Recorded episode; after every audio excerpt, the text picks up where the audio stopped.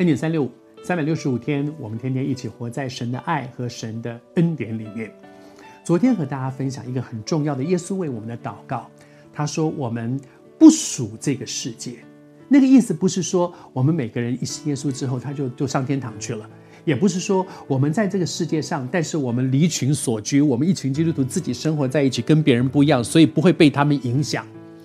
也许当我们离群索居，我们基督徒在一起，不跟别人来往，我们比较不容易被别人影响。但是我们也不能够影响别人，因为我们根本不跟他们在一起。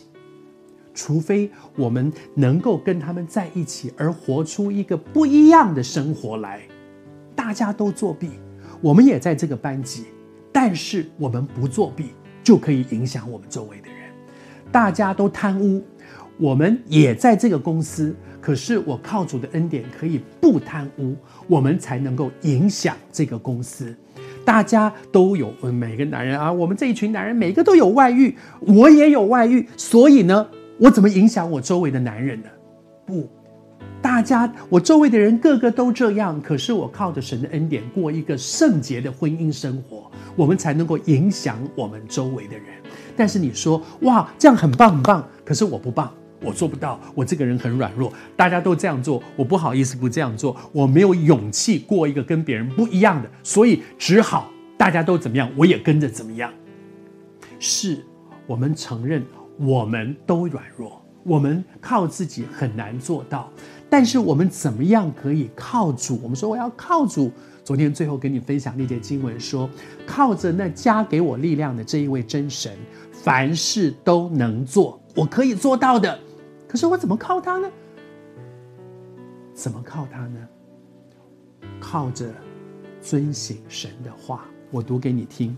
他说：“求你用真理使他们成圣，你的道、你的话就是真理。”你知道基督徒怎么样过一个分别为圣的生活？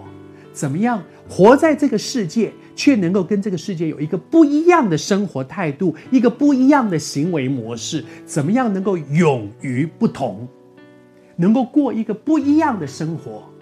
是靠遵行神的话。你知道，神的话不只是道理，道理只是告诉我们说你不可以这样，你应该那样，这是道理。道理大家都懂，可是我做不到啊。神的话是真理。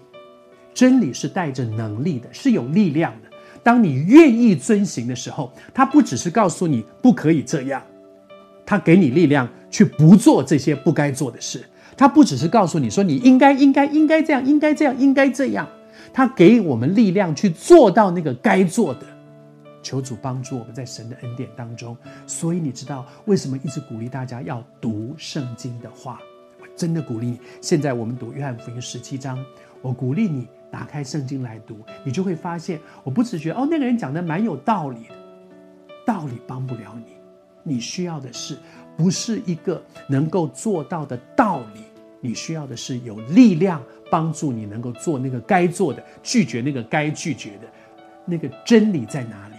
在圣经里，在神的话里面。祝福你在神的话中得着力量。